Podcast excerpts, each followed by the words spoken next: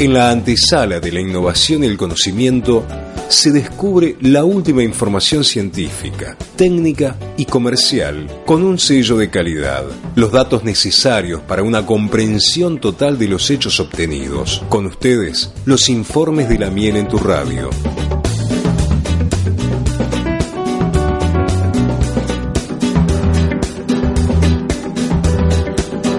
Bueno, eh, antes de presentar lo que voy a presentar, que es un podcast de Interradio, que se llama Hecho Ciencia, ahora, ahora vamos a hablar de eso y por qué lo, lo estoy pasando, porque además me parece que son contenidos que trascienden las épocas y trascienden todos los tiempos y que vale la pena tenerlos ahí y reproducirlos, y para eso están.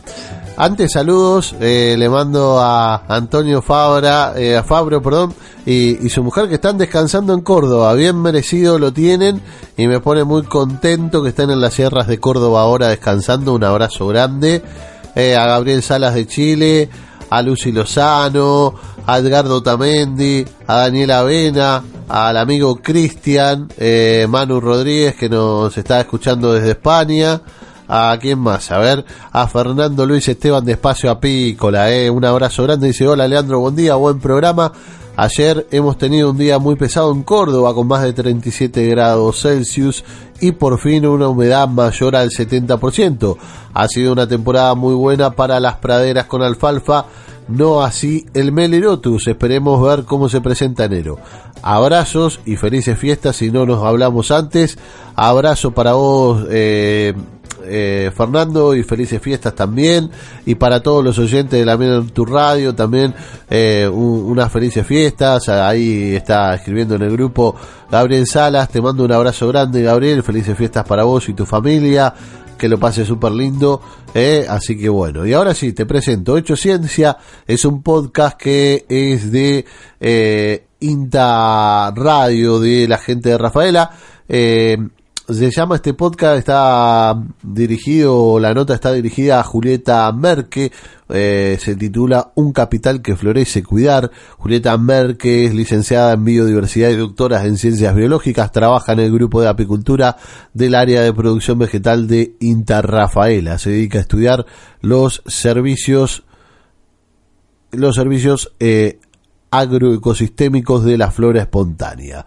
Y te digo para que sepas, Hecho Ciencias es un ciclo de podcast que te cuenta en primera persona para qué sirve y dónde te encontrás cada día con la ciencia en el campo, en la ciudad. ¿eh? Así que, bueno, un podcast que vale la pena indagar, que lo encontrás en la página de Interradio eh, y que, bueno, también vamos a estar pasando todo lo que refiere a apicultura por aquí. Esto fue financiado por el gobierno de Santa Fe en el marco de la convocatoria de proyectos de comunicación de la ciencia 2018 del Ministerio de Ciencia, Tecnología e Innovación Productiva. Así que los dejo con el podcast Hecho Ciencia eh, que promueve Interradio. Hecho Ciencia. Lo importante son los hechos, dicen todos por ahí. Sí, decimos nosotros, pero también quienes los hacen y sobre todo cómo, porque los hechos son procesos y no se hacen solos. Este podcast se bate entre la comunicación y la ciencia contarte en primera persona para qué sirve y dónde te encontrás cada día con el conocimiento científico del campo en la ciudad. Porque a veces de tan cerca no lo vemos. Hecho Ciencia. En este episodio de Hecho Ciencia conversamos con Julieta Merque. Julieta es licenciada en biodiversidad y doctora en ciencias biológicas. Trabaja en el área de producción vegetal del INTA Rafaela, específicamente en el grupo de apicultura. Se dedica a estudiar los servicios ecosistémicos de la flora espontánea. La biodiversidad no es solamente la diversidad de seres vivos, sino que es muy importante porque nos ofrece lo que nosotros llamamos servicios ecosistémicos. Cuando hablamos de servicios, estamos hablando de un bien que es intangible, pero que está y que tiene un gran valor. Justamente de eso se trata mi línea de investigación, de dar a conocer esos servicios, de poner, eh, digamos, dar visibilidad a esos servicios que diariamente nos ofrecen, en, este, en mi caso particular, eh, las flores de crecimiento espontáneo o aquellas flores que nosotros le decimos silvestres o que en nuestros sistemas productivos muchos la conocen como maleza. Hay especies que sí, que son muy invasivas y que deben ser controladas, pero otras que no, que no necesariamente. Pero hay lugares que no necesariamente dentro del cultivo, que pueden rodear el cultivo, que pueden ser los alambrados o bordes de caminos o pequeños parches en bajos, que pueden ser manejados de determinada forma para que estas especies crezcan y no estén, digamos, interfiriendo en la productividad o en el normal eh, manejo que hace el agricultor de su campo.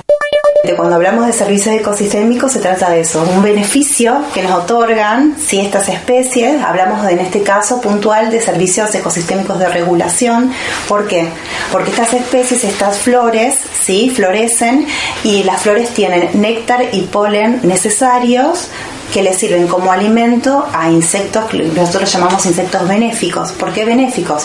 Porque son aquellos insectos que van a controlar los insectos plagas que están en nuestros cultivos y que en la flora de crecimiento espontáneo encuentran el refugio y el alimento necesario para reproducirse, cumplir con su ciclo y estar presentes cuando los necesitemos para que combatan, digamos, las plagas en nuestros cultivos. Además, estas flores son refugio para esos insectos, fuente de alimento, no solamente para los insectos que van a controlar a nuestras plagas, que se llaman entomófagos porque se van a alimentar directamente, en el caso, por ejemplo, de los pulgones, esto, eh, ciertos coleópteros como las vaquitas de San Antonio, coccinélidos, que dependen de las flores y después van a consumir, digamos, la plaga en los cultivos y viven en, estos, en estas flores de crecimiento espontáneo. Y además otros insectos benéficos son los polinizadores, que directamente buscan el recurso polen y néctar. Si no tienen polen y néctar, no sobreviven. Sí, es muy importante mantener estas poblaciones de polinizadores. Entre los polinizadores más importantes está la abeja que la abeja no solamente poliniza, sino también que está netamente asociada a un sistema productivo, a una producción que es la apicultura. Si no tenemos flores, mm, la abeja no puede elaborar la miel y esto impacta directamente en la economía de muchos eh, apicultores y demás. Por eso la importancia de mantener estos sitios con vegetación espontánea, con floraciones disponibles para que aporten el néctar y el polen necesarios y el refugio para estos insectos benéficos. No solamente en los campos tiene que haber flores, sino que nosotros podemos en, nuestros jardines plantar especies que sabemos que atraen a, polinizadores o insectos benéficos, como las especies eh, aromáticas, o dejar en algunos lugares el, diente de león, esa flor amarilla que ahora se ve en sitios baldíos.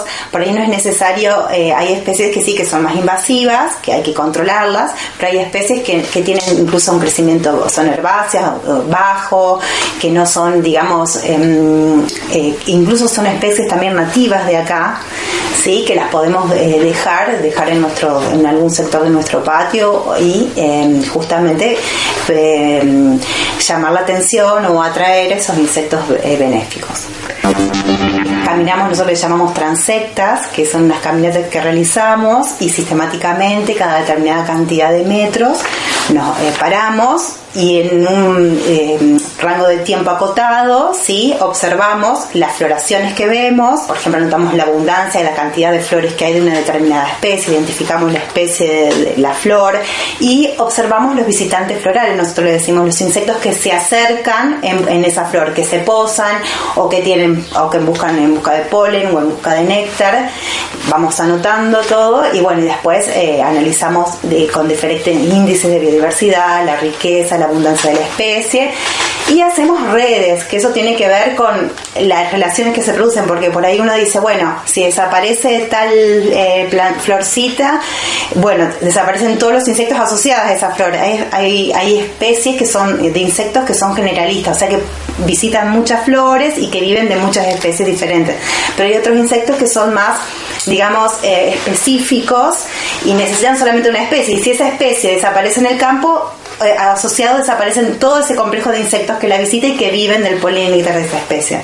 O sea que también ese concepto, ver que no es solamente en aislada, sino que es todo un sistema de interrelaciones y de redes y que si nosotros eliminamos o disminuimos o sacamos, impactamos alguna especie, estamos impactando sobre un montón de otras. Yo siempre cuando veo algo digo, ¿qué hay detrás de todo eso? Porque no es solamente lo que se ve, sino todo lo que hay atrás y bueno, y, me encanta, me apasiona, bueno, es que de dónde viene todo ese mecanismo, todas esas interrelaciones que se producen, medirlas y darlas eh, a, conocer. O sea, eso es lo que lo más, lo más interesante. Hecho Ciencia. Hecho Ciencia, episodios de comunicación urbano-rural, es un producto de Inter Rafaela, financiado por el gobierno de la provincia de Santa Fe, en el marco de la convocatoria Proyectos de Comunicación de la Ciencia del 2018 del Ministerio de Ciencia, Tecnología e Innovación Productiva, ASACTEI.